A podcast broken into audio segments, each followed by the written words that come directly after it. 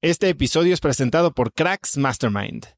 Cracks Mastermind arranca un nuevo ciclo anual y quiero invitarte a aplicar para ser parte de esta comunidad. Pero, ¿qué es Cracks Mastermind exactamente? Bueno, Cracks Mastermind es una comunidad de mexicanos y mexicanas con negocios exitosos. Pero no solo eso, también compartimos una mentalidad de crecimiento y buscamos vivir intensamente para tener resultados extremos que tengan impacto en nuestras empresas y nuestra sociedad.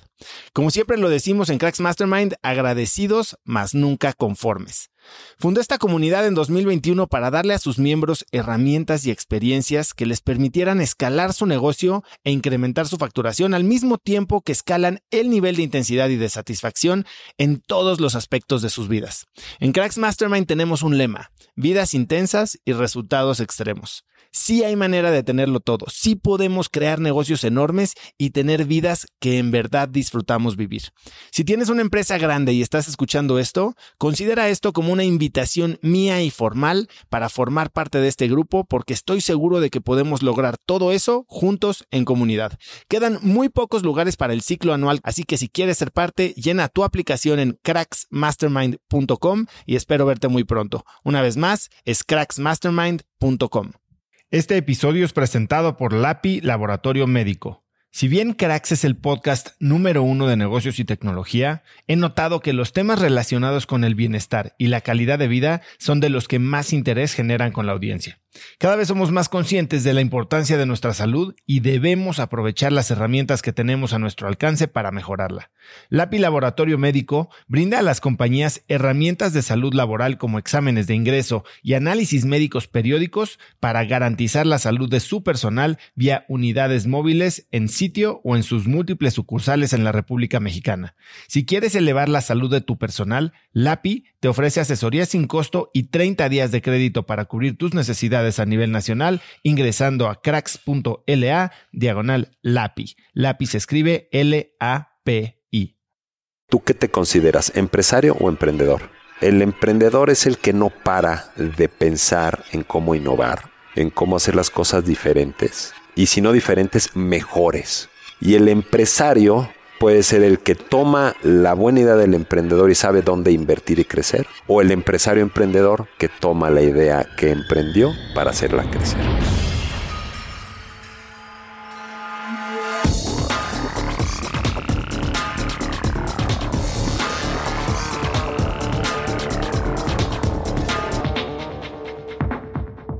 Hola y bienvenidos a un nuevo episodio de Cracks Podcast. Yo soy Osotrava y cada semana entrevisto a las mentes más brillantes para dejarte algo único y práctico que puedas usar en tu vida diaria. Hoy tengo como invitado a Héctor Troncoso. Héctor tiene más de 30 años de experiencia en la industria de fitness. En 1996, Héctor fundó Grupo Sports World, que hoy es la única empresa de fitness latinoamericana en cotizar en la bolsa. Héctor también es creador de marcas como Workout Bar Social Fitness en Estados Unidos y Load, concepto de gimnasios para millennials, que es parte de Grupo Sports World y es donde hoy hicimos la entrevista. Tenía un tiempo sin ver a Héctor, a quien estimo mucho, y hoy además de ponernos al corriente con sus nuevos proyectos, profundizamos mucho en la evolución del rol del fundador en el crecimiento de una empresa. Él la llevó de su fundación hasta la bolsa y ahí se ha mantenido, sobre fijar prioridades como la clave para el éxito personal y me da unas increíbles lecciones de vida que ha aprendido practicando moto enduro. Héctor es un crack que ha innovado toda su vida tanto dentro como fuera de su empresa. Creo que hay unas verdaderas joyas de inspiración en este episodio, así que compártelo con alguien y ayúdame a que más gente compre la idea de que perseguir sus sueños es algo que vale la pena. Puedes hacerlo enviándoles el link cracks.la diagonal Héctor T por WhatsApp o Messenger o hasta por mail. Y también menciónanos en stories como arroba osotrava y arroba Héctor Troncoso Navarro para que podamos conectar. Con esto a un lado, no te detengo más y espero que disfrutes mi entrevista con el innovador del fitness, Héctor Troncoso. Héctor, gracias por recibirme. ¿Dónde estamos? Estamos, eh, bueno, antes que nada, gracias a ti por estar aquí. Estamos en Load, Loads es un, eh, concepto, es el nuevo bebé de Sports World, pero lo curioso es que em, el área eh, creativa de Sports World solo participó en el back office. Eh, decidimos traer gente de, inclusive de una edad diferente, con un mindset diferente, porque como tú sabes, Sports World está enfocado a un club eh, eh, de alto servicio para toda la familia.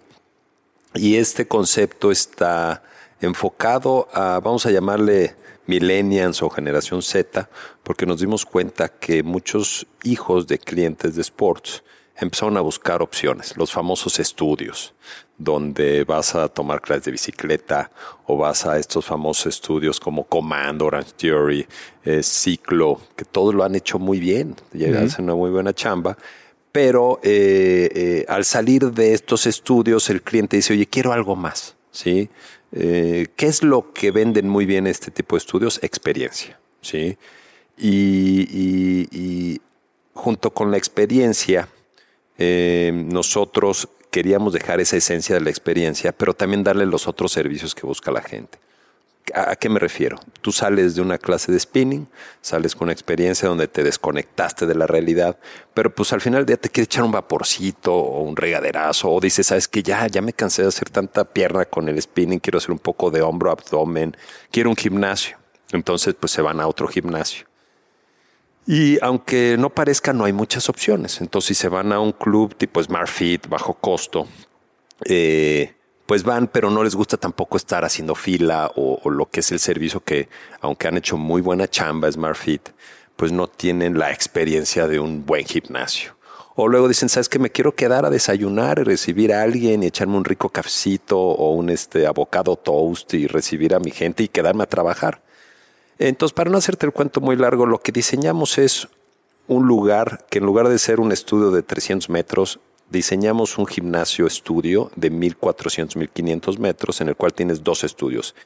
El, el de cycling, que es un tipo eh, Soul Cycle, y el de Workout Bar, que es un área multifuncional, este tipo Orange Theory, Comando, este, y esto es una franquicia americana que nos trajimos y tenemos los derechos de Sports World de, de Workout Bar. Y a la vez lo implementamos con un gimnasio con equipo italiano de primer nivel, con área de cardiovascular, con cerca de 30 aparatos de cardiovascular, este, tu área de peso libre, peso integrado, con un diseño arquitectónico en iluminación, en, ambientación completamente diferente a cualquier gimnasio, a cualquier Sports World. Eh, y sobre todo un área de eh, húmeda, vamos a llamarle, donde tienes tu vapor de primer nivel con mármol, este, tu, tu área de, vestidores, este, eh, donde tienes tu secadora, tu jabón, cremas, todo lo que son los aditamentos. Y también tienes un área de coworking, donde te puedes quedar a chambear, con un muy buen eh, servicio de alimentos y bebidas y de cafetería. hicimos aquí una sinergia muy interesante con el grupo Ambrosia este, y, se diseñó entre los dos el, Good Food, donde te puedes quedar a desayunar, comer o cenar.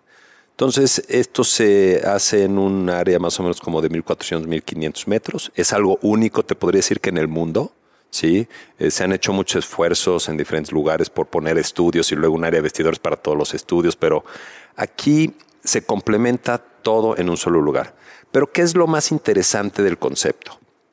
Eh, a este, esta generación eh, Z o, millennial, eh, como tú sabes, este, pues, su mejor amigo es el aparato electrónico, el teléfono. no son fans de tener contacto con, con este, el ser humano. ¿sí? de preferencia, si se pueden autoservir con, el, con su teléfono, pues es mucho mejor servicio para ellos y experiencia. Entonces diseñamos una app que tú eres el experto en México de apps. Este, diseñamos un app en el cual tú te inscribes, te tomas tu foto, das de alta tu tarjeta, este, reservas tu clase, pides tu desayuno, tu comida, tu cena, pones el número de zapato que, del cual calzas para que tengamos listo tu zapato, el cual está incluido para eh, las clases de spinning. Entonces tú al llegar al load, desde que llegas a la recepción, no es huella digital, ni mucho menos, eh, reconoce tu cara, se abren las puertas, vas directo a tu, a tu locker o vas directo a tu rack de la bici o el lugar que escogiste workout bar, te tienen ahí tus zapatos listos, tú te pones tus zapatos, este, tú te pides el qué quieres de tomar, qué quieres de desayunar. Todo por el eh, app. Todo por el app. Entonces al final del día, eh, si tú quieres servicio y dices, ahora sí voy a hacer contacto con alguien que me atienda, pues, también lo tenemos, por supuesto, pero es un concepto en el cual es un self-service experience. ¿Ok?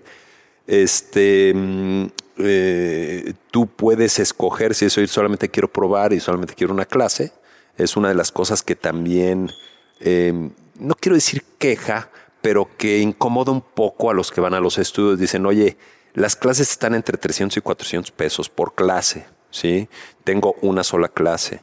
Eh, yo voy ocho o nueve veces al, al, mes, pues me estoy gastando tres mil varos, cuatro mil varos, ¿sí? Y no estoy recibiendo más que la experiencia de mi clase, que a eso voy, por supuesto, y lo pagan con todo gusto. Y sobre todo lo pagan no con tanto gusto porque son los papás casi siempre los que lo pagan. Ok. Entonces, aquí lo que diseñamos es, ¿quieres por clase? Son los mismos precios. Pero puedes tomar la clase que quieras, las veces que quieras. Es un one day pass puedes estar todo el día. Sí, o sea, eh, mezclas un poquito el concepto de club, entras y si quieres tomar una de load, una de workout bar y pasarte a pesas y después al vapor, mismo costo. Mismo costo. Buenísimo. Pero lo que quisimos hacer para darle un concepto más de club y que por economía te salga muchísimo mejor es que adquieras tu membresía, la cual es un kit, que son 500 pesos de membresía, y, en esos 500 pesos nosotros te damos dos toallas de regalo y te damos este un kit con tu cilindro y una bolsita. O sea, es el costo, ¿sí? Es, vamos a llamarle tu premio por entrar. Pero empiezas a pagar, eh, por ejemplo, eh, esto está bien interesante. Lo diseñamos de tal manera que no vamos a ir a un nivel socioeconómico. Vamos a ir a un nivel generacional. Y ese nivel generacional es todo aquel que tenga un teléfono eh, inteligente, va a ser nuestro cliente. Entonces, por ejemplo, abrimos ya en Revolución. En Revolución sin IVA nuestro precio al público, todo incluido, es 1.400 pesos aprox. O sea, estás hablando que son 3, 4 clases que pagas en otro lugar. Aquí ya es, si vas diario puedes tomar 60 clases. Si abrimos en, no quiero decir colonias, pero en una colonia en la cual pagamos menos renta y es un universo económico más bajo, a lo mejor vamos a 700 pesos, 800, con el mismo servicio porque todo es a través de la tecnología. ¿Ok? Sí, a mí eso es, yo creo que la parte que más me interesa de lo que estoy viendo hoy, que está increíble este lugar y, ya, supongo que pronto le empezará a hacer publicidad. Pero quiero regresar un poquito en el tiempo porque, a ver, Héctor, tú eres fundador de la única empresa de fitness que es pública en Latinoamérica, Correcto. Sports World, y la empezaste cambiando los paradigmas de lo que eran los clubes en, en sus inicios, ¿no? Eh, cuéntame un poquito, a ver, tú vienes de una familia que tenía clubes familiares, ¿no? ¿Cómo, qué, pasa y cómo empiezas y cómo, cómo empiezas a cambiar estas ideas? ¿De dónde te inspiras? Y, y, bueno, esto que hablas del modelo todo incluido es una de las grandes revoluciones que introdujiste en el mundo del fitness en México. Platícame un poquito de eso. Sí, mira, nosotros nacimos, eh, eh, nacimos literal, porque donde vivíamos éramos eh, cuatro casas que eran mis primos, mis tíos, y ese, esa, esa propiedad se convirtió en Club Coyoacán. ¿sí? Desde 1979 aproximadamente. En el 80, 81 se inauguró este, con Full Club Coyoacán, que era un club familiar, como los Casablanca, Britannia, Canchas de fútbol. Cancha de fútbol, tenis, alberca, ya sabes, un club eh, era recreativo y cultural, ¿sí? Y deportivo, por supuesto. Pero al decir recreativo y cultural, pues la gente se echaba cuatro horas ahí. A veces cinco. A veces los sábados llevaban su lunch, su sanduichito y ahí se quedaban todo el día acá. Entonces, en el 82 mi padre eh, compró un terreno y más o menos en el 85 empieza a vender en maqueta lo que era el Club Tarango. ¿Ok? Eh, en el 87, por desgracia, eh, le va muy mal a mi padre en, la bolsa, metió pues, el 90% de y la perdió. Y de lo poco que se quedó fue eh, el 50% de Club Coyoacán y el 50% de Tarango. Llegó un arreglo, se quedó con el 100% de Tarango, pero no había una casa club. En ese entonces yo tenía 17 años y decidí salirme de estudiar para meterme de lleno a trabajar lo poco que nos quedó. Y esto poco que nos quedó era un terreno, fuimos a Banca Cremi en ese entonces, pedimos un crédito eh, de todavía los viejos pesos, eran creo que 454 millones de pesos, una locura así, y empezamos a, hacer la Casa Club. Eh, para no irme el cuento muy largo, en agosto del 31 de agosto del 89 inauguramos la Casa Club como Club Tarango y yo me metí a chambear. Y pues me metí a chambear desde el área de cafetería, bar, restaurante, hasta llegar más o menos en el 92 a manejar todo el, concepto. no era un gran negocio, era negocio, nos daba para, para pues, pasarla bien, pero yo estaba viendo algo más. O sea, yo veía algo más, o sea, yo no quería quedarme como Club Tarango y seguir Club Tarango y toda mi vida estar Club Tarango con un solo club. Dije, ¿de qué manera puedo yo en un club de estos hacerlo más pequeño, pero tener lo doble o lo triple de, de gente? O mantener el número de gente. ¿Qué, ¿Qué, es lo que siembra esta semilla en ti? O sea, ok, tu, tu papá venía de negocios pues, bastante tradicional, ¿no? Eh, ¿Cómo cambia o quién, quién, te, quién te educa en esta manera de pensar? Mira, es una pregunta difícil. Eh, porque te podría decir, no, es que yo me imaginaba que iba a crecer y que iba a abrir y que íbamos a tener cientos. No, la verdad yo veía a mis amigos, mis amigos tenían eh, algunos ya casados que se casaron jóvenes, yo no, gracias a Dios, me casé a los 31. Este, y ahorita te digo por qué, gracias a Dios. Este, y ellos lo que hacían era que chambeaban y tenían ingreso para poder dar la hipoteca de, un, de una propiedad, la cual yo no tenía. Entonces mi deseo era tener esa hipoteca, o sea, poder tener una hipoteca. Lo logré. Y después mi deseo era, oye, pues la segunda. Lo logré. Y, de la mano me fui visualizando cómo podríamos hacer crecer el, propio Club Tarango. Y de ahí me di cuenta, porque fue por pasos. En el momento que, que diseñamos o que diseñé de qué manera yo podría que los mismos clientes, en lugar de estar cuatro horas, estuviesen una hora y media y que los chavos, en lugar de ir a recrearse, tuviesen cambio de cinta, aprendieran a nadar más rápido, hicieran ahí su tarea, ahí cenaran, se lavaron los dientes y se fueran a su cama con tarea hecha, ejercicio hecho, dientes lavados, empillamados y a la cama, así es como nació Sport World. Sport World y además le puse en inglés, yo apenas si lo empiezo a pronunciar bien Sport World, pero le puse... Es un nombre que poca gente puede pronunciar bien. Muy difícil y además, además le añadí algo todavía más difícil, The All Inclusive Club. Ok, entonces fuimos los primeros All Inclusive. Este, eso ya después, este, cuando nos hacemos con un fondo, ya eliminamos eso, entre otras cosas que ya te voy a platicar ahí la historia, que está muy buena. Em, y lo que logramos es tener más clientes con menos tiempo, pero más contentos, porque empezaron a tener resultados. Y sobre todo resultados en su familia al tener tú un resultado y si tú ves a tu hijo que está cambiando de cinta, tu señora que está armando comunidad, está feliz en sus aerobics o body pump o lo que sea, o tu niña que está aprendiendo ballet, si llega una eh, situación como la que parece que está llegando a México, que es de eh, eh, crisis, que yo no la veo así, ahorita platicamos de eso, lo último que vas a dejar es lo que le da felicidad a tus hijos. ¿Qué es lo que pasa con el cine, no? Es eh, correcto. Eh, platicaba con Miguel Mier de Cinépolis y me decía, es que en crisis tal vez la gente recorta muchas cosas, pero ahora el entretenimiento, que puede ser ir al cine, comprar unas palomitas, eso hasta crece, ¿no? Porque es una opción mucho más rentable o, barata que cualquier otra cosa que tal vez hacían antes. Es correcto. Y sí, yo creo que igual, o sea, tal vez cortarás algún viaje o hasta algo de gasolina, pero pues te cuidas. Te cuidas porque eh, es una manera de, de sacar la energía, de llenarte positivismo.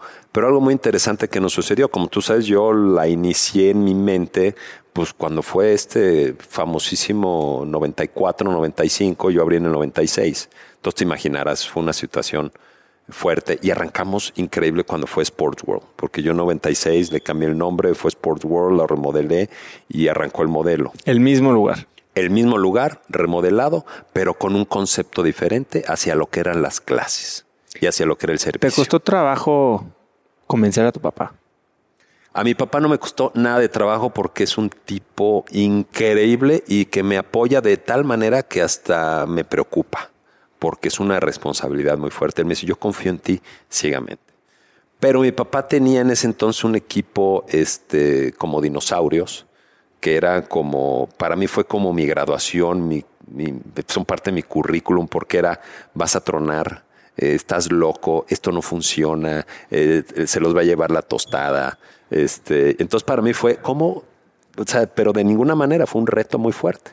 Entonces les demostré que sí iba a funcionar. ¿Cómo? ¿Cómo? Arrancando con una maqueta a prevender. Entonces, ya sabes, esa edad, güey, estás chavo y crees que te comes el mundo. Y me funcionó. o sea, con los propios clientes más los nuevos, les dije en la maqueta, esto es lo que va a suceder. Y va a estar en 10 pesos, para ustedes va a estar en 5 ahorita, pero aparte. Empecé yo con un pequeño crédito más las preventas de este Sport World para poder lograr el, proyecto. Me tardé más o menos nueve meses en toda la remodelación, rehacer el concepto para lanzar este eh, Sport World y, mi papá, eh, pues, orgullosísimo y sigue siendo orgulloso, y se dio cuenta que iba a funcionar. En ese momento nos deshicimos de, su, de sus dinosaurios, empecé yo a meter a mi gente este, para, para poder eh, crear Sports World. Y, ahí es donde arrancó. Entonces yo ahí fue, y ahí sí contesto tu pregunta, ¿dónde me veía yo en segunda etapa? Es, funciona el concepto, tengo que buscar algo más. Tengo que buscar otro lugar para hacer el segundo. Sport City ya tenía cuatro, yo tenía uno. ¿sí? Pero Sport City no arrancó familiar. Yo siempre, y siguen siendo las raíces, es eh, que es un club familiar. ¿Ok? ¿Por qué? Porque yo ahorita ya atiendo a nietos de los que nacieron en los clubes, aunque no lo creas. Eh, cuando era Club Tarango, ahorita yo estoy atendiendo a nietos. Entonces estamos haciendo una cultura familiar del deporte y de comunidad. Eh, me di a la tarea de buscar y así es como encontramos un club que eh, tenía como 40 años, el club de raquetas San Angelín, que está junto a Plaza. Y ese fue nuestro segundo, que es el Club San Ángel, Sport World San Ángel. Seguimos haciéndolo eh, de manera family and friends, eh, poco o nada institucional, ¿sabes? Creciendo, dando golpes, eh, trompadas. ¿Cuál fue el peor, el peor error o el, alguno que dijiste, aquí sí puse en riesgo todo el proyecto en esos primeros años? No tener los fondos totales para abrirlo. Y te podría decir que fue error, pero pues a la vez también fue parte de estás empezando y, no vas a encontrar, ahorita gracias a Dios lo que menos nos preocupa como empresa pública es el dinero, porque cae la lana si es que das un buen proyecto y un buen guidance. Pero en ese entonces, pues pocos confiaban en ti, pocos. Entonces, pues voy a arrancar y voy a ir consiguiendo la lana. Arranqué San Ángel, fui consiguiendo la lana, pero cuando estábamos al 75% se acabó la gasolina. Entonces sí fue, fue un reto muy difícil porque entonces lo que hicimos fue empezar a vender anualidades adelantadas para recoger ese dinero. Entonces el arranque todavía fue más pesado. Logramos abrirlo, pero 10 meses más tarde. Entonces, si yo hubiese ¿Qué pasaba por tu cabeza en ese momento? O sea, ¿alguna vez dudaste de que fuera a Fíjate que no. lo, lo que pasaba por mi cabeza cada noche era ahora quién voy a ver, ahora qué voy a vender, ahora qué, voy a diseñar para levantar dinero. Acción. Acción. Acción. Y al día de hoy sigue siendo así, este, acción. Ver de qué manera sí sale el proyecto, sí lo terminamos. Eh, en el, segundo club ya fue, eh, porque el primero yo fui el arquitecto, yo, yo fui todo para ahorrar y para meterle. En el segundo yo ya fui el asesor del arquitecto, pero ya hubo un arquitecto un poco más institucional, ya hubo un diseño, eh, ya empecé a jalar a más gentes, un pues, gerente operativo, este, deportivo, este, del área de niños que es el Fit Kids, eh, le empecé a, meter un poquito de institucionalidad, ¿ok? Em, cuando busqué ya el tercero, porque funcionó muy bien el segundo, eh, nos costó trabajo al principio, ya el tercero fue en la Colonia del Valle, aún más eh, eh, el área arquitectónica, eh, ahí sí levanté un poquito más de lana, estuve más protegido. Y en ese momento... A, ¿Eso implicaba que tenías socios por cada ubicación diferentes? Sí. Teníamos, teníamos socios, por ejemplo, en el primero pues éramos mi padre y yo. En el segundo entró, mi primer socio fue mi primo y exfutbolista Manuel Sol. Eh, qué chistoso, porque cuando estábamos al 75% le dije, Manolito, ya nos quedamos sin lana, güey. Tú estás jugando en el Atlante y tus compañeros tienen mucha lana, güey. A ver, ¿quién se te ocurre? Puta, ¿quién será? ¿Sabes quién? Sage. Y ahí es donde conocí a Sage, que al día de hoy es mi compadre y de mis mejores amigos. Y Sage compró el 10%, metió su lana y con eso terminamos, el de San Ángel. Y luego en el tercero fueron los mismos socios más unos más. Y así en el cuarto los mismos más otros más. Y así es como iba creciendo. Pero interesante porque en el tercero me di cuenta del potencial del negocio y entonces jalé mi filosofía muy importante, mi filosofía que siempre me ha inculcado mi padre es, si quieres tener éxito, jala gente que sea mejor que tú. ¿Ok? y me dediqué a buscar gente mejor que yo. Ahí es donde incorporé a Omar Nasif, eh, que a los, al poco tiempo, al año, año y medio, lo hice director general, yo era el director general, y él venía, pues es un cuate graduado, este, con licenciatura, este, eh, eh, estratégico, y lo puse a que me ayudara a organizar el crecimiento. Qué impresión que con tan poco tiempo en la empresa y con una visión tan grande, hayas tomado la iniciativa de quitarte del volante. ¿Cuál fue tu razonamiento? Ok, entiendo contratar a mejor gente que tú, pero mucha gente podría pensar que contrato a mejor gente que yo para que trabajen para mí, ¿no? Eh, tú les diste las llaves, básicamente. Sí, mira, em, ahí no solté las llaves, este, más bien lo puse copiloto porque yo eh, desde los inicios pues, fui el presidente, director general, y luego, eh, como te digo, en el tercer club puse a Omar, le solté el volante junto conmigo, porque siempre yo estuve ahí chambeando 18 horas con él, este, pero lo que a mí me costaba trabajo y no me gustaba hacer, este, y además que él era mejor que yo, él lo hacía. ¿sí? Pero todo lo que era eh, estrategia de servicio, crecimiento, atención al cliente, yo estaba metidísimo. Sí, escoger aparatos, diseño, yo estaba eh, muy metido en, en, ¿Y era parte de que habías venido trabajando en esto desde que tenías 17 años o siempre, hoy, hoy eres un apasionado del fitness, estás certificado de spinning y eh, desarrollaste el concepto de workout bar tú solo. Eh, ¿En ese entonces también eras un clavado del ejercicio? ¿O por qué era esta afinidad? A mí me gusta mucho em, probar con la reacción de la gente hacia acciones que uno hace. ¿A qué me refiero?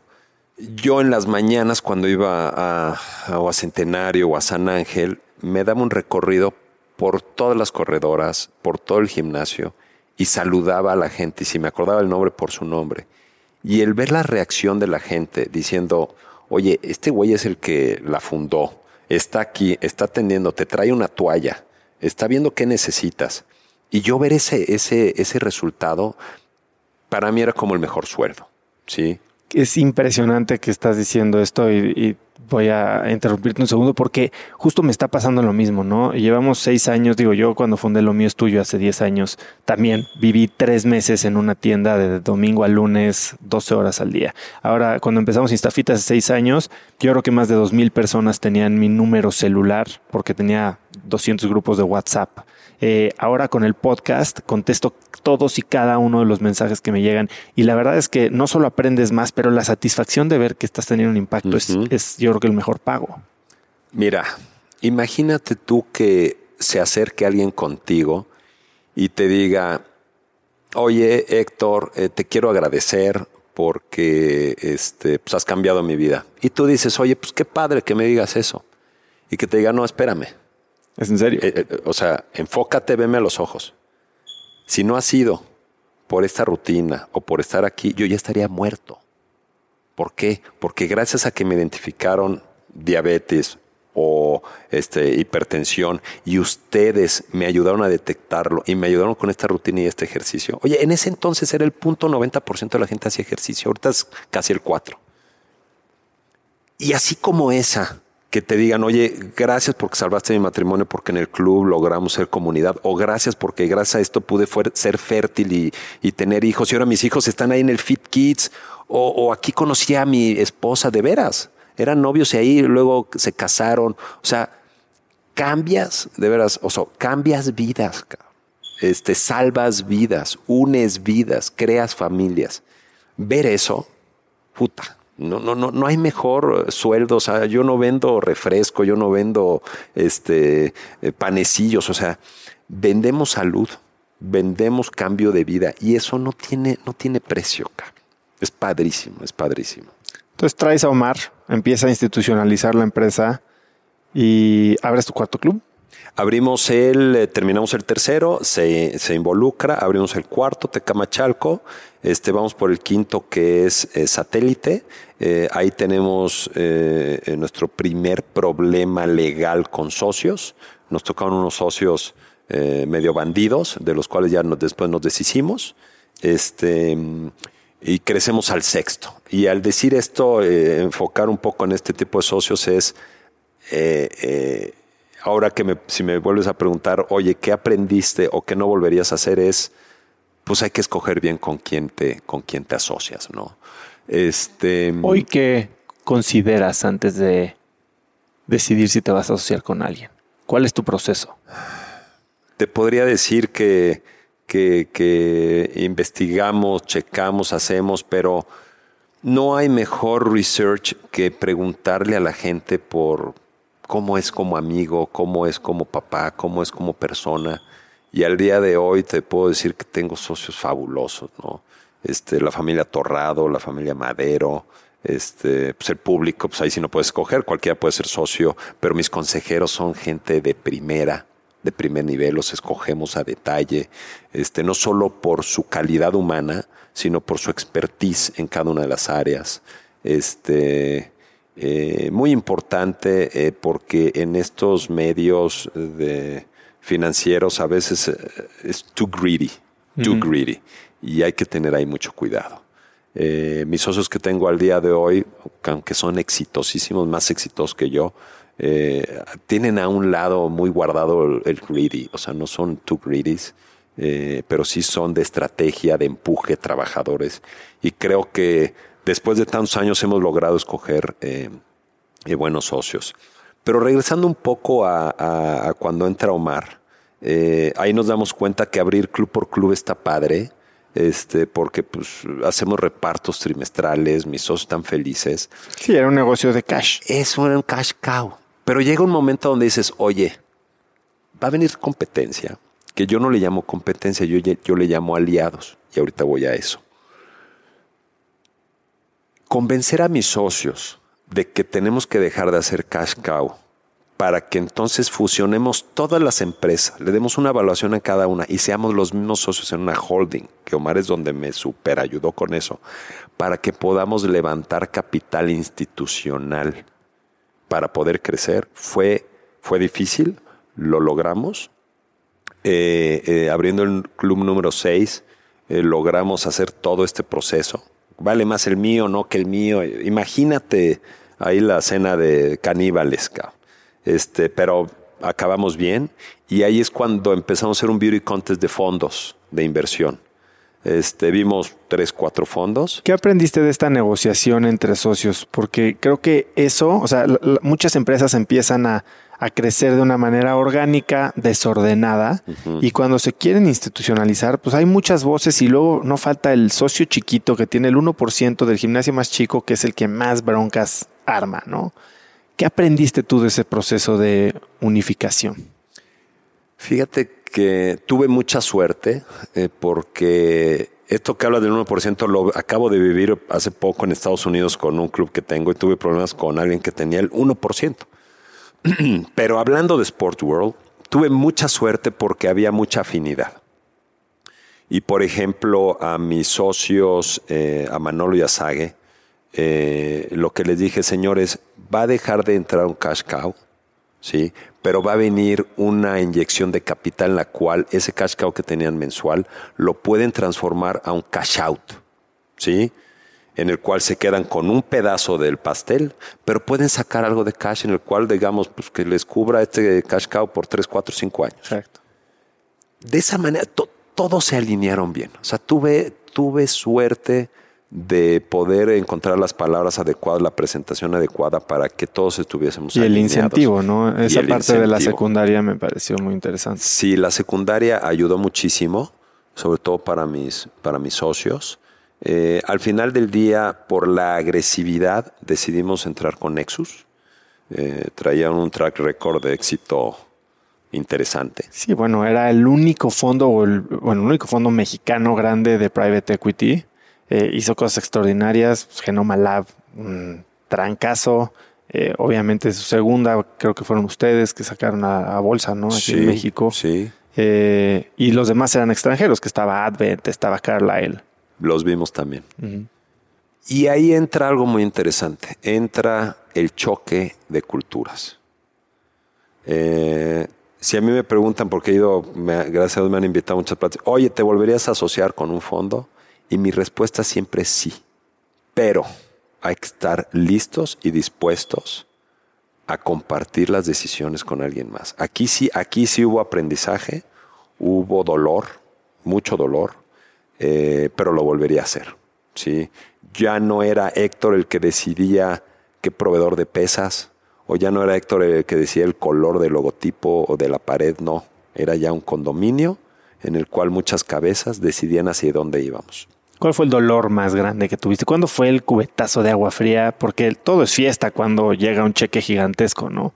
Y luego, la gente que cree que ese es el final y no el comienzo. Sí. Se lleva un despertar bastante rudo, ¿no? Hace poco me invitaron a mi padre porque somos caso de éxito y lo que les platicaba a todos los integrantes es, cuando entra ese cheque, te vas de fiesta, es celebración, es jauja, y piensas que es el día más feliz de tu vida. Pero creo que el día más feliz de tu vida es cuando sale.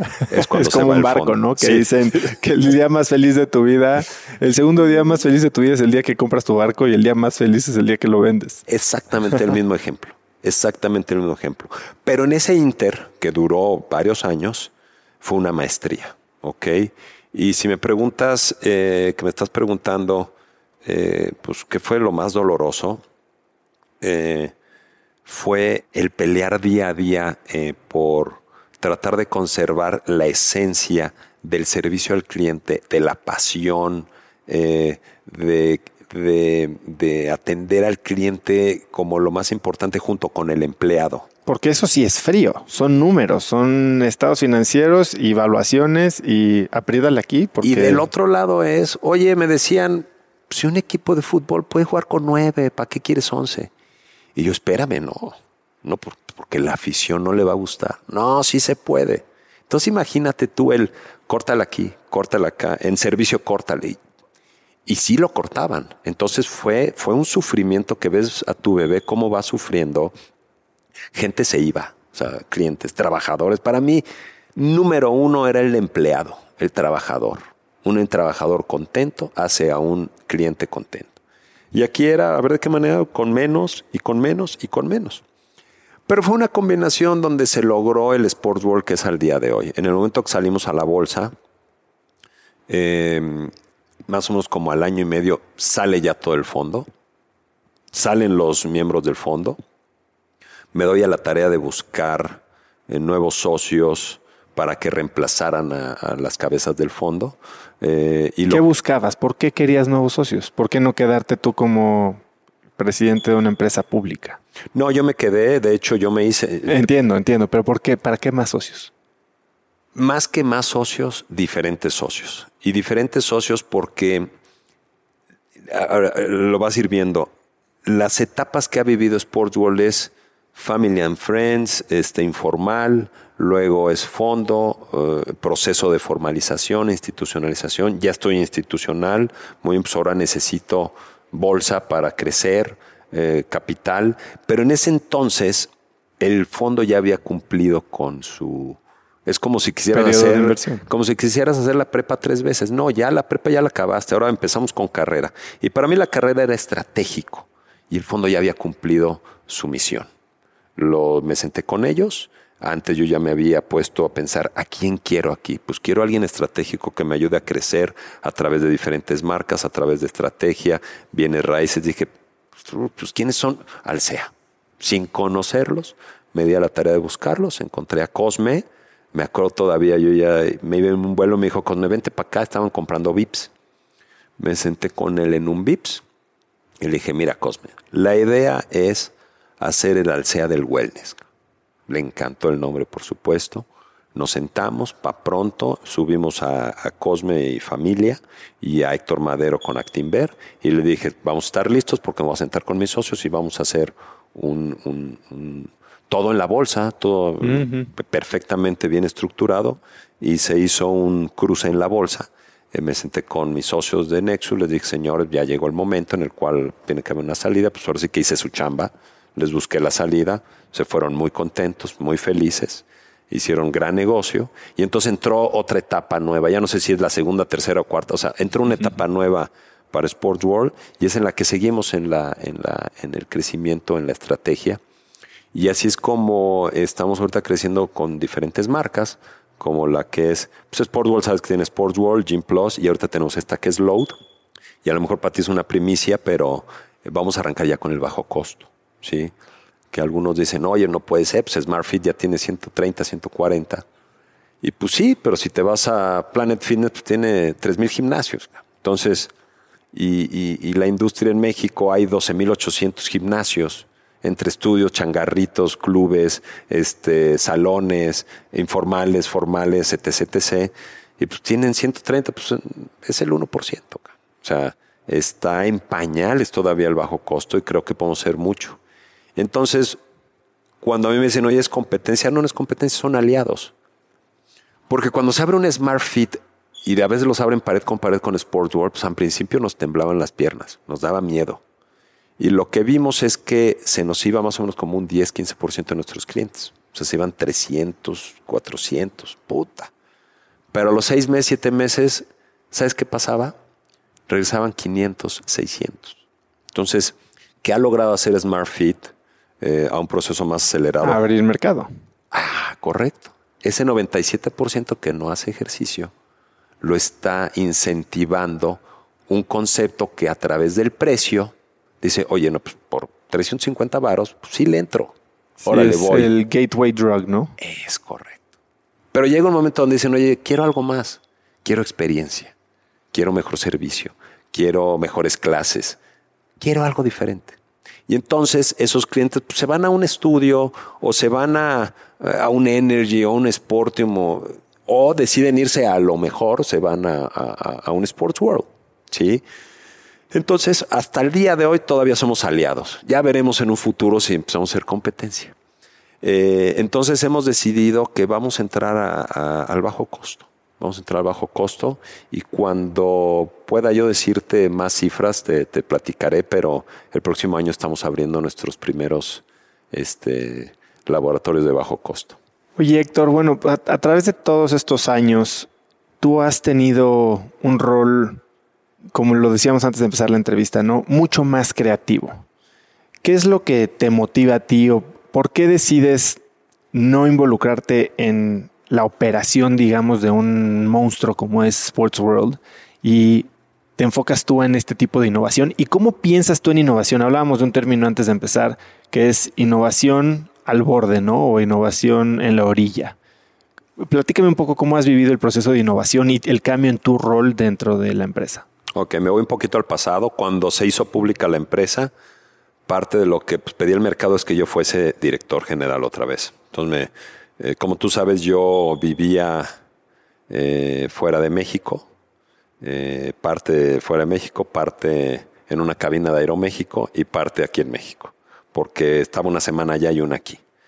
Decidí, llevo ya dos meses viviendo aquí con mi familia, nos venimos a México, porque aunque no lo creas, yo estoy viendo una oportunidad increíble en mi bello país y le vamos a invertir con todo al país porque es cuando más nos necesita a los, a los emprendedores.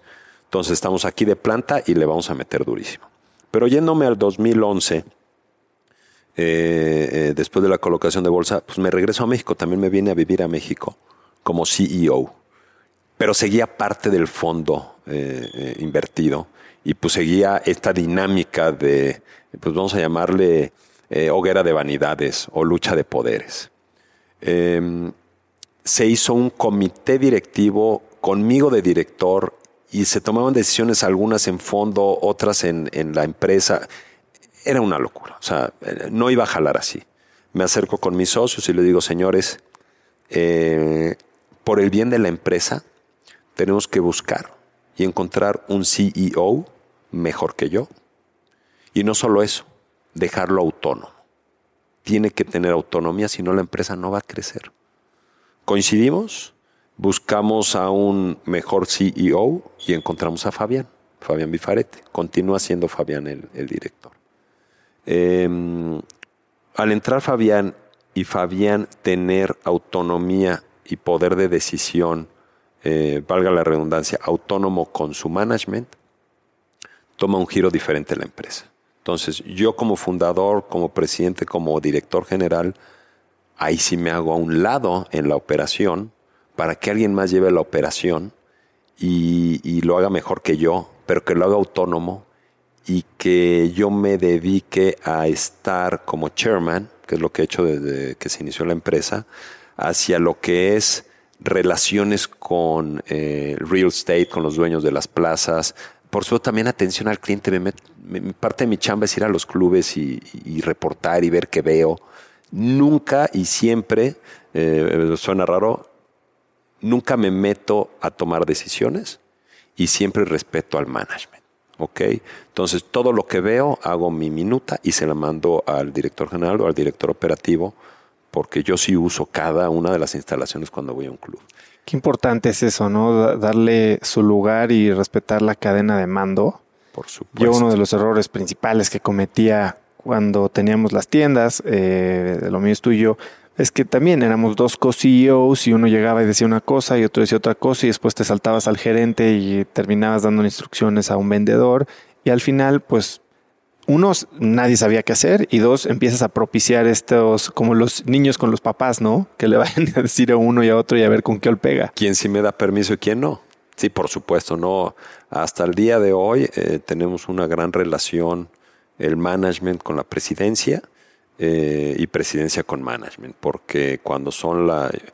A mí me hacen favor de invitar a todas las juntas de, de, de dirección y yo voy de oyente y cuando me preguntan doy mis comentarios y cuando veo algo que puedo aportar, lo hago en la oficina del director general, le, le doy mis comentarios. Si toman la decisión que sí, va para adelante y si es que no, pues me convencen de que no. Y ni modo. Y he aprendido a tener esa, esa tolerancia, porque al principio no, era, era un, pues se hace porque se hace.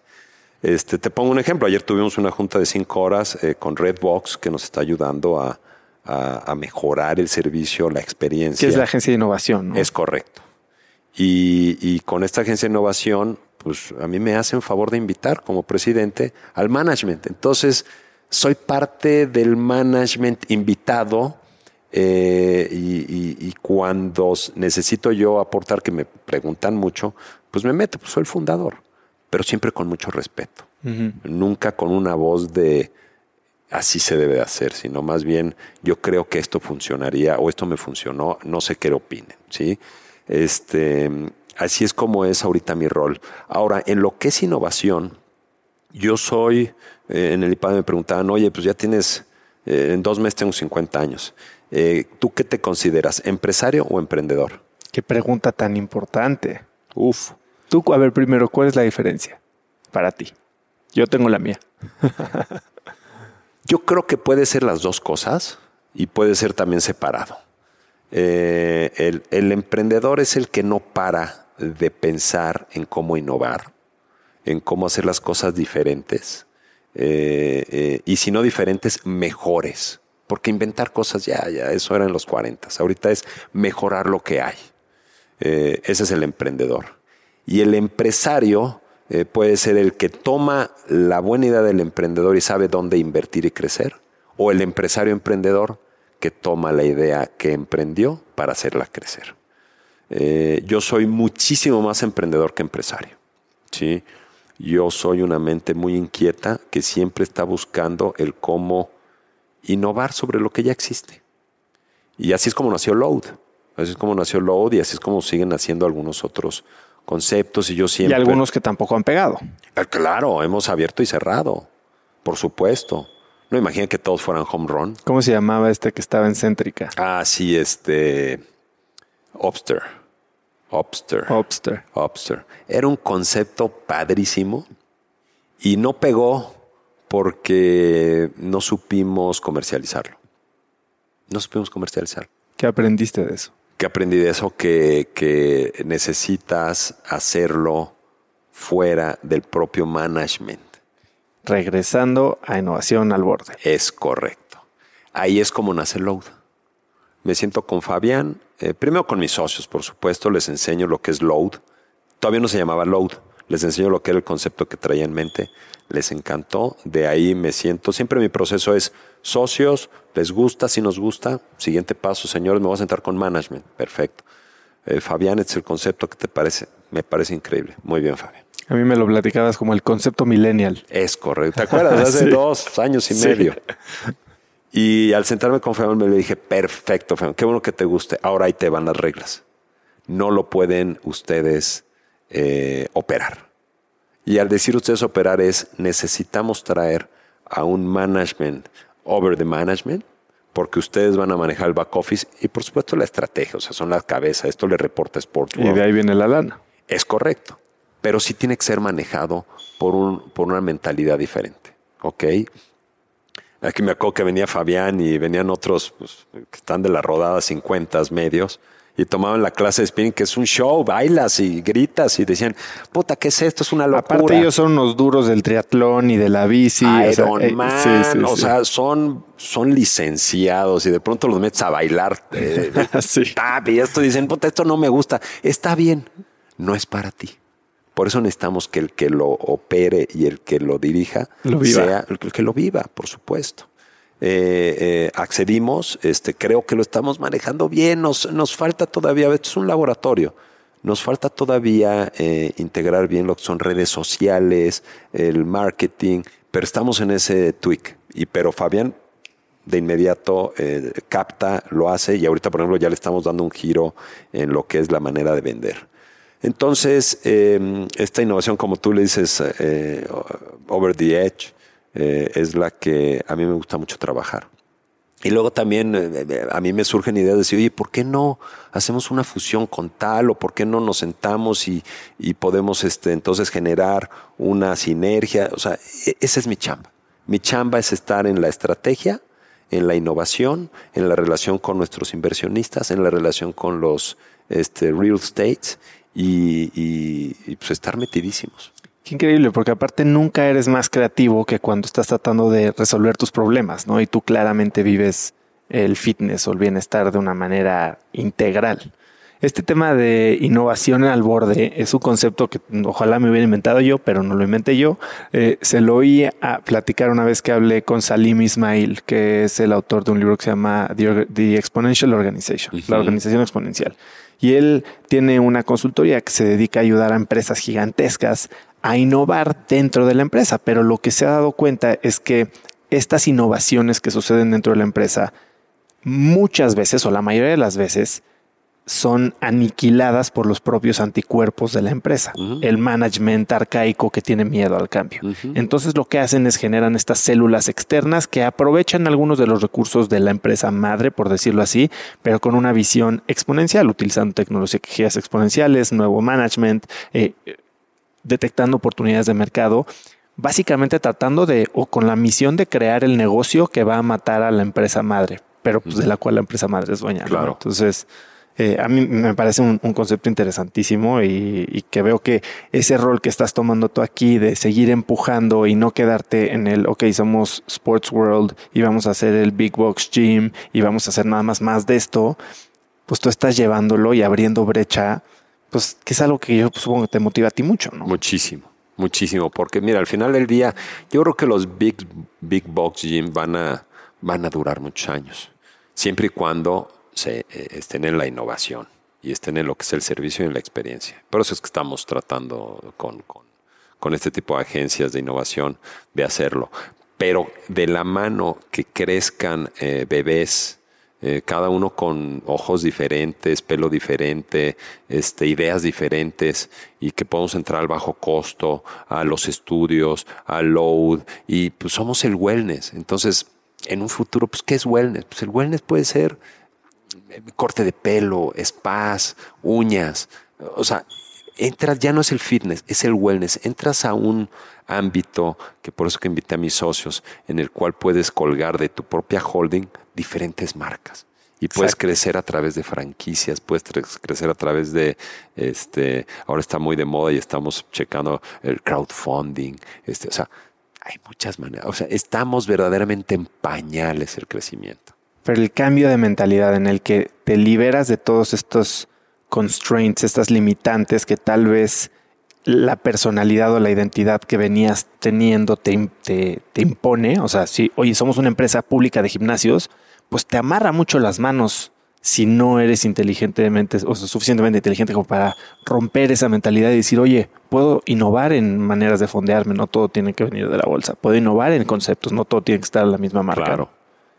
Ahora, digo, llevas 20, 30 años en esto, ¿no? Eh, y has pasado por muchas etapas. Hay otra persona que ha hecho un poco lo mismo, eh, Miguel Ángel Dávila. Fundó Cinemex y pasó por tres fondos diferentes, un comprador corporativo, y él estuvo al mando de la empresa por muchos años, ¿no? ¿Tú cómo has vivido estos, estos cambios y cómo has evolucionado tú como manager eh, sin ser el director general a veces, ¿no? Híjole, pues sí ha sido una montaña rusa. ¿Por qué no salirte? O sea, porque supongo que hay veces que has tenido la oportunidad de decir, ok, ah, yo lo mío, voy a hacer yo mi load en San Diego y ahí muere. Mira, también es, es bueno platicar de los fracasos. ¿eh? Yo soy una persona que gracias a Dios he tenido fracasos, varios. Y, y los fracasos son los que te sacan moretones o cicatrices que te recuerdan dónde duele. Eh, yo al irme a vivir fuera del país, eh, eh, inicié un negocio en Estados Unidos, el cual me fue muy mal. Este, no Workout Bar, Workout Bar está padrísimo, pero inicié un gimnasio pensando que podía yo replicar, oye, pues yo fundé Sports World, pues ¿por qué no lo voy a hacer allá? Y me di cuenta que no se puede en todas, ni en todos lados. Me fue mal y, y a partir de ahí pues soy mucho más precavido pero sin quitarme esa cosquilla del emprendimiento. O sea, soy muy arriesgado, pero ya analizo un poco más o un mucho más eh, eh, los negocios. Entonces, em, emprendí. Eh, luego dije, ¿sabes qué? Pues vamos a emprender, pero ahora en mi propia empresa que fundamos, que es Sports World, estamos emprendiendo en, en Sports World. también hice unos negocios aquí en México en los cuales no me fue muy bien. estoy terminando y entonces dije, ¿sabes qué? Vámonos a México, vamos a vivir a México y vamos a darle Sport World todo. Vamos a meterle todas las ganas, toda la lana, todo, toda la creatividad, porque pues tiene mucho potencial. La empresa, el mercado y el público lo necesita. Entonces, eh, he estado de ser, eh, siempre he sido chairman, pero chairman, CEO, eh, muy involucrado, viajando, yendo, viniendo, este, luego con un fondo, peleando y ahora con nuevos socios y ahora ya viviendo aquí el 100%. Entonces yo estoy como al inicio, pero mejor formado. ¿sí? O sea, sigo siendo un emprendedor joven, muy, muy ansioso, muy inquieto y muy motivado. Oye, y en este tema del fracaso, ¿cómo te repones de un fracaso así brutal, de algo duro que dices, no puede ser que me pasó esto. ¿Te ha pasado? Sí, claro. Lo Cuéntame una vez. Lo sigo viviendo.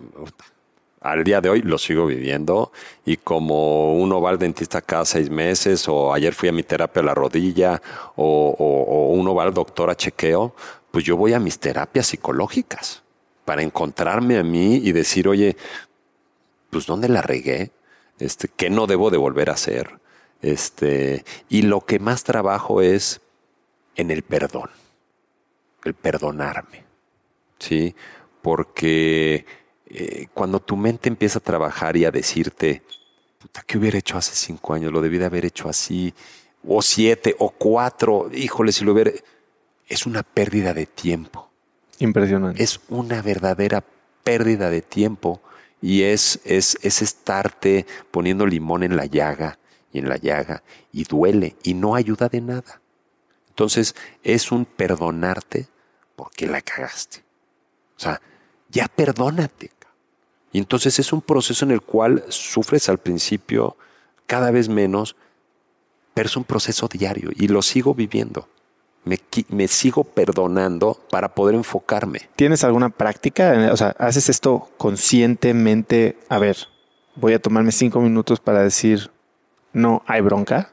O sea, estás perdonado. O, es algo que medio que tienes en, en, la, en la parte de atrás de la cabeza y sabiendo, ah, sí, ya me perdoné. Pero, o haces algo como alguna meditación de perdón, algo práctico. No le llamaría meditación, pero eh, en el momento que me, que me duermo, eh, eh, doy gracias y, saludo a todos mis seres que ya no están en esta, eh, aquí pisando la tierra, pero están en otro lado cuidándonos.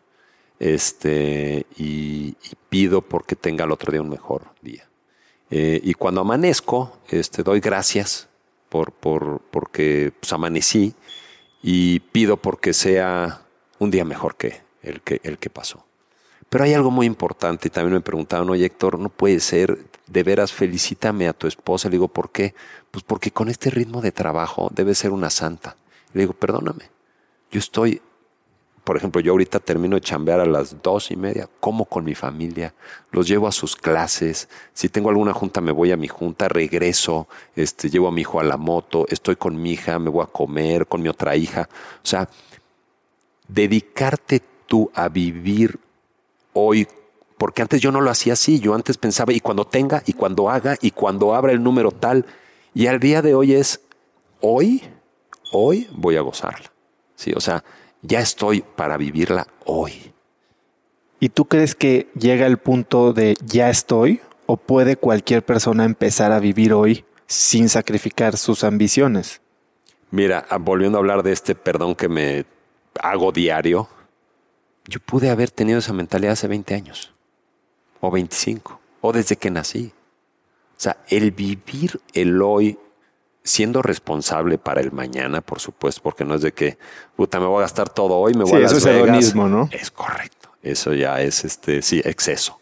Pero el gozar el hoy, el momento, si estás viendo una película, concentrarte en la película y no estar pensando, puta, sí, porque así sigo siendo y de pronto me cacho y digo, bájate, bájate, espérate. No, y entonces el número, entonces esta zona, aquí hay tantos clientes y si lo hago así, de, no, espérame, güey, espérame, ¿qué pasó en la película? Estoy aquí, aquí está mi vieja, aquí están mis hijos. Hay que gozar el momento, o sea, es un trabajo diario y es muy difícil, es muy difícil. Pero lo que me preguntas es, esto no es, oye, ya llegué a los 50, oye, ya llegué a los 40, esto puede ser desde que tienes eh, uso de razón. Es vivir el hoy, trabajar para que tu futuro sea bueno, pero no estar clavado y soñando en el, en el futuro nada más. Entonces... Sí, leí hace poco eh, en un libro que se llama The Pursuit of Perfect, ¿no? y, se habla del el contraste entre los eh, perfeccionistas y los optimalistas, como le llama Tal Ben Shahar, que es un psicólogo positivista. Y lo, lo justo lo que dice es que el 90% de las razones por las que la gente es infeliz es porque está persiguiendo este perfeccionismo. Y este perfeccionismo se manifiesta en nunca estar satisfecho con lo que tengo hoy, porque siempre puedo tener más, porque siempre puedo hacer más, porque siempre hay un nuevo plan, un nuevo club, un nuevo concepto, ¿no? Y que es, posible seguir con ambiciones grandes, fijar metas eh, exigentes o ambiciosas, pero no casarte con ellas al grado que te roban la felicidad del presente, ¿no? Y eso creo que es justo lo que acabas de decir ahora. Exactamente. Y, te voy a ser sincero, hay veces, no, me ha pasado últimamente, pero había veces que me iba a dormir y sentía que me iba a morir. Literal. Porque eran físicamente. físicamente. Sentía que iba a tener un infarto y que me iban a encontrar al otro día muerto. Eh, y esto me sucedía sobre todo cuando dejaba a mi familia y venía esa semana aquí a México, que estaba solo y dormía solo este, y es un sentimiento terrible. Y, va de la mano con el pursuit of happiness, porque estás pensando en el futuro, no gozas el hoy y no descansas y no paras, pero tu mente te dice, te voy a matar, te voy a matar, te voy a aniquilar, ahorita se va a parar tu corazón. Imagínate, imagínate esa angustia. Dije, no puedo tener esa angustia, no puedo seguir con esa angustia. Entonces, mis metas económicas, no tengo metas económicas. Estoy esperando, como lo hice al principio, que a través de mi esfuerzo lleguen. Y que llegue lo que tenga que llegar. Pero pasármela bien. Y, y suena romántico, pero pasa. Cuando estás haciendo las cosas bien y estás disfrutando lo que estás haciendo, lo más probable es que todo lo demás se va a acomodar. A ver, no te van a llegar a regalar dinero ni te vas a encontrar una bolsa con dinero en la calle pero muy probablemente vayas a hacer algo que amas y que por ende más gente ame y eso va a generar pues el flujo del dinero, ¿no? Sin duda. Sin duda. ¿Quién, quién motiva al motivador? Pues tú solito. el propio motivador. ¿Y quién motiva al emprendedor? Pues el propio emprendedor. Entonces, Si tú estás positivo, si tú te haces tus arengas de ánimo, tu meditación y, y logras estar alineado, de veras que la luz va, va a llegar sola. Eh, y decir luz es las oportunidades, eh, la energía, el dinero, este, va a llegar. Eso sin duda. Sí, estoy súper de acuerdo. Este año o los próximos 18 meses, ¿cuál es el proyecto que más te está emocionando? Ah, híjole. Número uno, eh, mi familia en esta ciudad. Ese es el primero que me está emocionando porque mis hijos nacieron y crecieron en, el extranjero.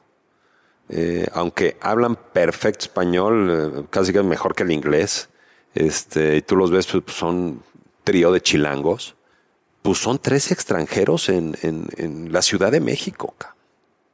Me lo, nos lo dijo la terapista. O sea, es que ustedes no están entendiendo que sus hijos son tres extranjeros en la Ciudad de México. Y dices, ay, güey. Porque mi vieja y yo somos de aquí. Claro pero mis hijos son tres extranjeros. Entonces, eh, mi, plan más importante ahorita es el que ellos se adapten, el que ellos gocen esta ciudad, el que ellos, sobre todo, nos apoyen y me apoyen en este sueño que tengo, que va de la mano, que con las preguntas que me está haciendo es el número dos, que es que Sports World siga creciendo, se siga consolidando, pero que todos estos bebés como el bajo costo, loads, estudios, eh, eh, se, logren. ¿sí? Entonces, va de la mano mi primer eh, compromiso, mi primer proyecto importante que es mi familia, de la mano junto con mi proyecto, porque yo comprometo a mi familia a que me apoyen a que estén ¿Cómo, aquí. ¿Cómo logras eso? Porque sí, robarles, digo, tus hijos que ya deben de ser casi adolescentes, eh, sacarlos de su ambiente donde están todos sus amigos de toda la vida y traerlos a una ciudad que si bien es muy rica, no es la suya. ¿Cómo fue esa conversación? Mira, yo he oído mucha gente que hace sacrificios por sus hijos. Y al final del día, ya con sus hijos casados y cada quien haciendo su vida, dice, carajo, no pude hacer esto porque pues me sacrifiqué por mi hija o por hacer esto o por lo otro. Yo no estoy de acuerdo. Yo no estoy de acuerdo en eso. Yo creo que cuando uno tiene un sueño, lo tiene que hacer. Y cuando tus hijos forman parte de tu familia y tú eres el líder de esa familia, ellos, incluyendo tu esposa, ellos tienen que seguirte y se tienen que adaptar a tu sueño no tú al de ellos. ¿sí?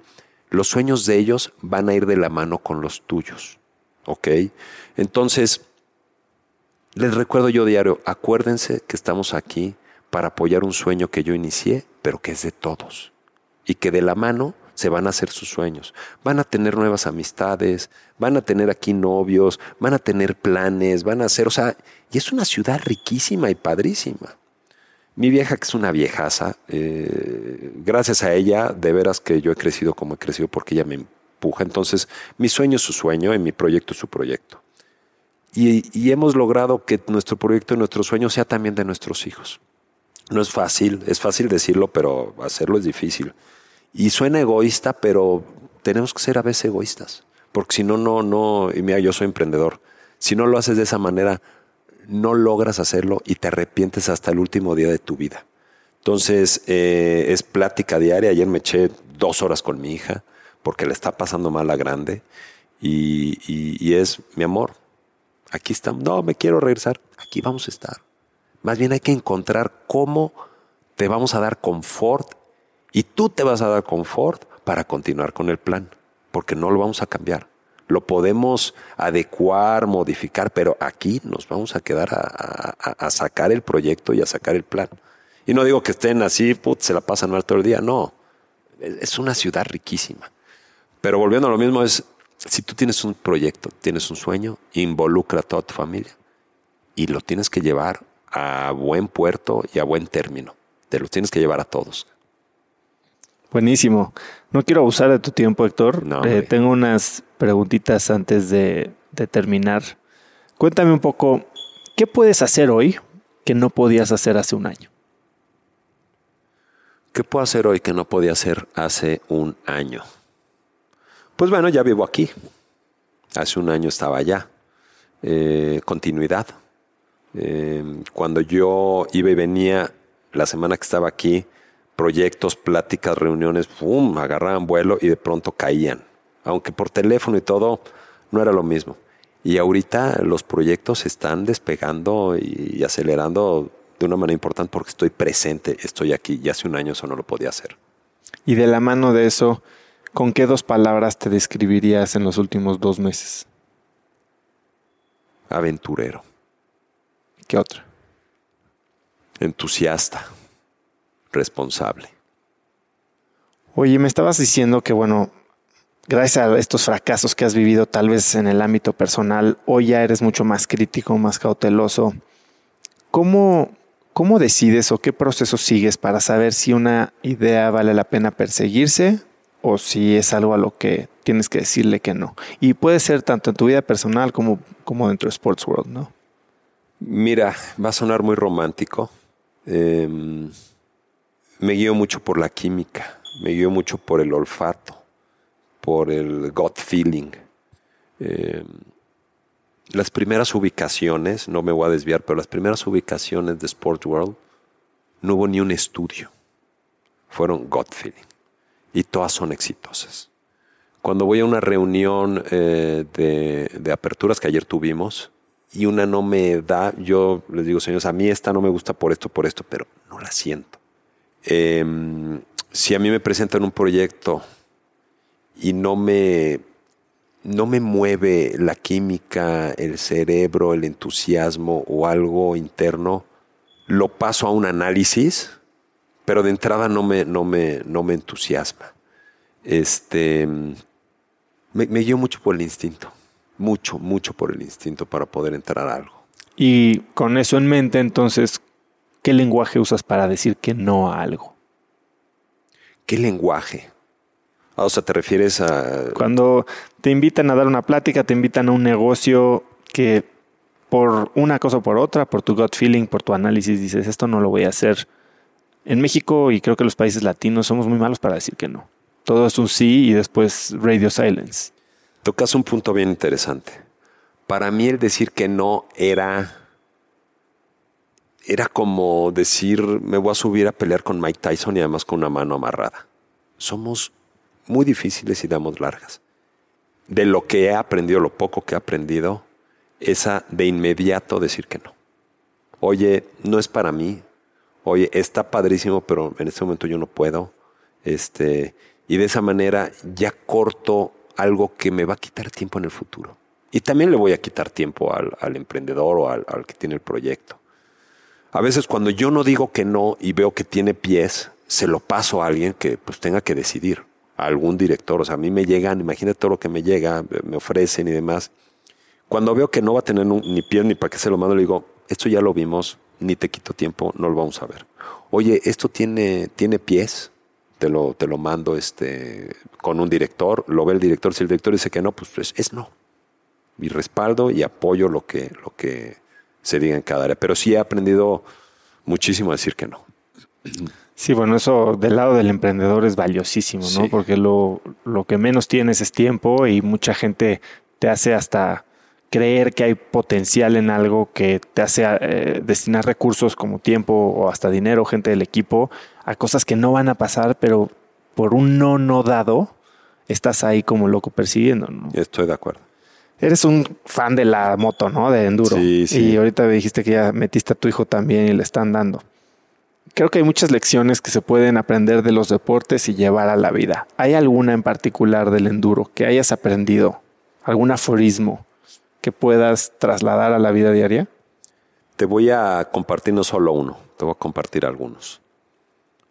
Eh, mi hijo es muy listo y es tan listo que se siente más listo que los demás. Em, y se distrae. Piensa que él ya lo sabe y se distrae. Y quiere estar en una cosa y en otra. Y pues las maestras nos dicen, oye, este güey es muy listo, pero pues se pasa de listo. Eh, lo hemos metido al fútbol y pues, se distrae y pasa la bola, está en otro mundo. Este, lo hemos metido a diferentes, eh, porque mi vieja me decía, oye, de deporte de equipo para que haga equipo. Sí, perfecto, perfecto. Cuando tú estás en la moto y sobre todo la moto enduro, que muy pocos entienden lo que es la moto enduro. La moto enduro es una concentración total. De hecho, yo cuando tengo plan de andar en moto enduro y traigo un problema en la cabeza, lo cancelo.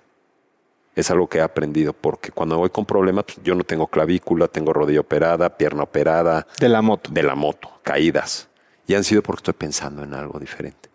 En la moto enduro tienes que ver, ese es otro aprendizaje. O sea, tienes que estar concentrado en ese momento. Y eso a mí me ayuda al hoy. Tienes que estar en el hoy. Y tú, porque le digo a mi hijo, a ver, güey, esto va a ser de concentración. Si no te concentras, te la vas a partir. Y ya le pasó. hace un sábado se cayó tres veces y me lloraba y me decía, no, es que no me gusta. Concéntrate, concéntrate. Otro aprendizaje muy importante que me lo reflejo en la vida es, en la moto enduro tú no vas a ver cerca de la llanta que vas a pasar. Tú tienes que ver 20 metros hacia adelante. Y tú ya tienes que calcular que esos 20 tú lo vas a pasar, pero ya no lo ves, ya sabes que vas a brincar esa piedra, ese tronco, pero ya lo viste desde antes. Y así es, eh, eh, eh, así es la vida. Tú tienes que ver hacia adelante, pero estar ahorita en este momento y ya sabes lo que va a pasar en un futuro. Y esto también le digo a Héctor, a mi hijo. Digo, güey, no veas tu llanta, porque entonces te vas a sorprender de la vida. Te va a salir una piedra que no vas a ver de inmediato y te la vas a partir tienes que ir viendo 15, 20 metros hacia adelante. Entonces, esa, analogía con la vida es padrísima. Y la número tres es, es un deporte tan exigente y de tanta concentración que no puedes una noche antes agarrar fiesta, desvelarte, eh, llegar en malas condiciones, porque no por algo se llama enduro. O sea, yo he hecho maratones, yo he hecho de todo ir una carrera de enduro o hacer un enduro a fondo, o sea, no hay una comparación con una carrera de maratona. O sea, es un verdadero sufrimiento y desgaste físico eh, la moto enduro. Entonces, te comprometes tanto que logras ser un chavo joven eh, que, que, tiene más compromiso a la vida sana que a, que a, que a la fiesta. No estoy diciendo con esto que mi chavo bota va a ser un santo, no. va a ser bravo, pero tiene 10 años. Entonces lo quiero concentrar a un deporte que es de, de, mucho compromiso.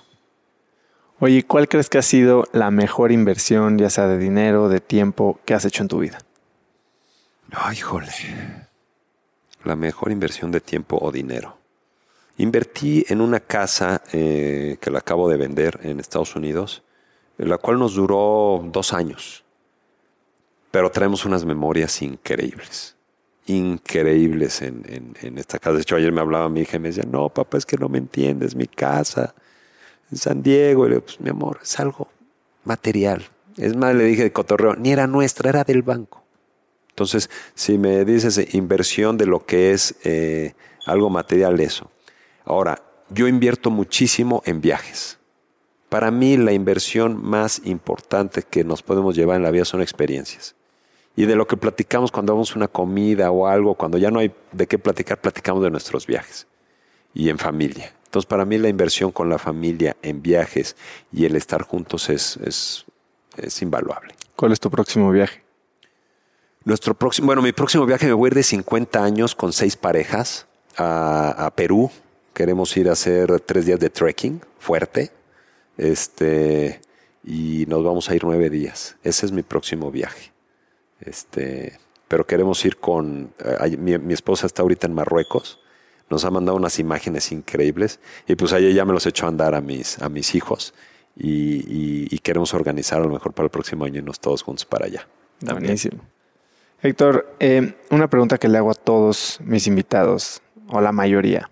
Si tuvieras la oportunidad de rentar un avión, escribir en el cielo un mensaje con humo, ¿qué diría? Para que millones de personas lo vieran.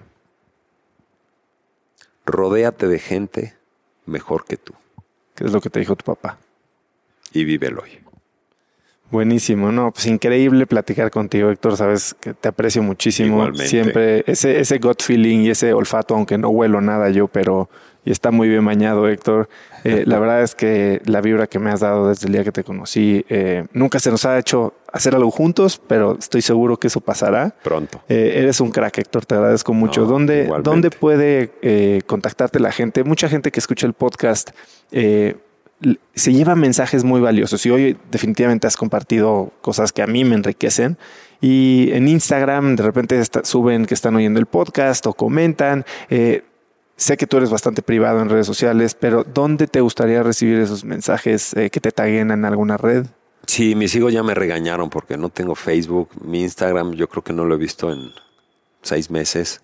Este, pero un mail estaría todo dar. Les doy el mail de Sport World, que es Héctor T, Héctor T de Troncoso, arroba sportsworld.com.mx. Y feliz de contestar lo que Pues agárrate, porque yo creo que va a haber mucha gente a la que vas a inspirar y, que te va a querer contactar.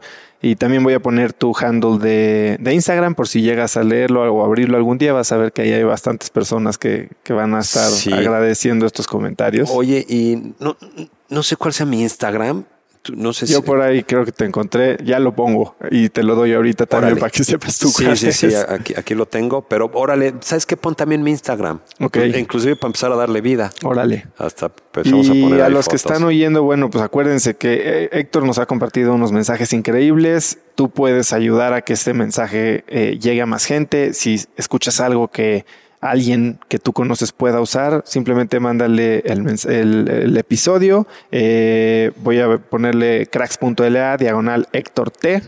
Y con eso, bueno, pues va a poder descargar el episodio y, escuchar todas estas joyas de vida, de emprendimiento, de éxito brutal.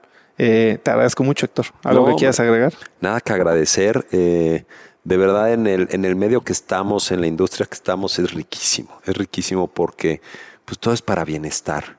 Y el haber aprendido, el haber logrado que eh, la gente que abre más gimnasios, yo los veo como verdaderos aliados. Yo tengo contacto con todos los dueños de gimnasios. Este, y hemos logrado empujar, impulsar a que cada, día seamos más institucionales y el que como mexicanos tomemos el ejemplo de ver de qué manera podemos hacer negocios, donde paguemos impuestos, donde hagamos alianzas con nuestros supuestos competidores y donde nos podamos apoyar como mexicanos a crecer, va a ser la única manera que este bello país, y de verdad por eso yo me vengo para acá, que este bello país salgamos, destaquemos y crezcamos. Entonces, unidos lo vamos a poder lograr. Pues muchas gracias, Héctor. Nada que agradecer, padrísimo. Hola, soy Usotrava otra vez y como siempre es un placer platicar con Héctor. Si te llevaste tantas lecciones como yo, envíale este episodio a alguien por mensaje usando el link cracks.la diagonal Héctor T. Y si te gustó el episodio, sígueme en Spotify o suscríbete en iTunes y ahí califícanos con 5 estrellas para que más gente nos pueda encontrar y así podamos llegar a más y mejores invitados. Suscríbete también gratis a Viernes de Cracks, que es el mail que mando cada viernes con las cosas más cool que encontré en la semana. Ya son más de 10.000 personas las que la reciben y ahí incluyo descuentos que me regalan, invitaciones a meetups, artículos, experimentos que estoy probando, etc. Es gratis y puedes hacerlo en cracks.la diagonal viernes. Mencióname en Instagram como arroba osotrava. Me encanta leer lo que aprendiste y ver videos de dónde ven cracks, si es en el tráfico, si están corriendo. Y así respondo todos los mensajes que me mandan. También puedes encontrar links a todo lo que hablamos en cracks.la diagonal Héctor T. Y eso es todo por hoy. Yo soy Osotrava y espero que tengas una gran semana. Este episodio es presentado por Cracks Mastermind. Cracks Mastermind arranca un nuevo ciclo anual y quiero invitarte a aplicar para ser parte de esta comunidad. Pero, ¿qué es Cracks Mastermind exactamente? Bueno, Cracks Mastermind es una comunidad de mexicanos y mexicanas con negocios exitosos. Pero no solo eso, también compartimos una mentalidad de crecimiento y buscamos vivir intensamente para tener resultados extremos que tengan impacto en nuestras empresas y nuestra sociedad. Como siempre lo decimos en Cracks Mastermind, agradecidos, mas nunca conformes. Fundó esta comunidad en 2021 para darle a sus miembros herramientas y experiencias que les permitieran escalar su negocio e incrementar su facturación al mismo tiempo que escalan el nivel de intensidad y de satisfacción en todos los aspectos de sus vidas. En Cracks Mastermind tenemos un lema, vidas intensas y resultados extremos. Sí hay manera de tenerlo todo, sí podemos crear negocios enormes y tener vidas que en verdad disfrutamos vivir. Si tienes una empresa grande y estás escuchando esto, considera esto como una invitación mía y formal para formar parte de este grupo porque estoy seguro de que podemos lograr todo eso juntos en comunidad. Quedan muy pocos lugares para el ciclo anual, así que si quieres ser parte, llena tu aplicación en cracksmastermind.com y espero verte muy pronto. Una vez más, es cracksmastermind.com. Este episodio es presentado por LAPI Laboratorio Médico. Si bien Cracks es el podcast número uno de negocios y tecnología, he notado que los temas relacionados con el bienestar y la calidad de vida son de los que más interés generan con la audiencia. Cada vez somos más conscientes de la importancia de nuestra salud y debemos aprovechar las herramientas que tenemos a nuestro alcance para mejorarla. LAPI Laboratorio Médico brinda a las compañías herramientas de salud laboral como exámenes de ingreso y análisis médicos periódicos para garantizar la salud de su personal vía unidades móviles en sitio o en sus múltiples sucursales en la República Mexicana. Si quieres elevar la salud de tu personal, LAPI te ofrece asesoría sin costo y 30 días de crédito para cubrir tus necesidades a nivel nacional ingresando a cracks.la diagonal LAPI. LAPI se escribe L-A-P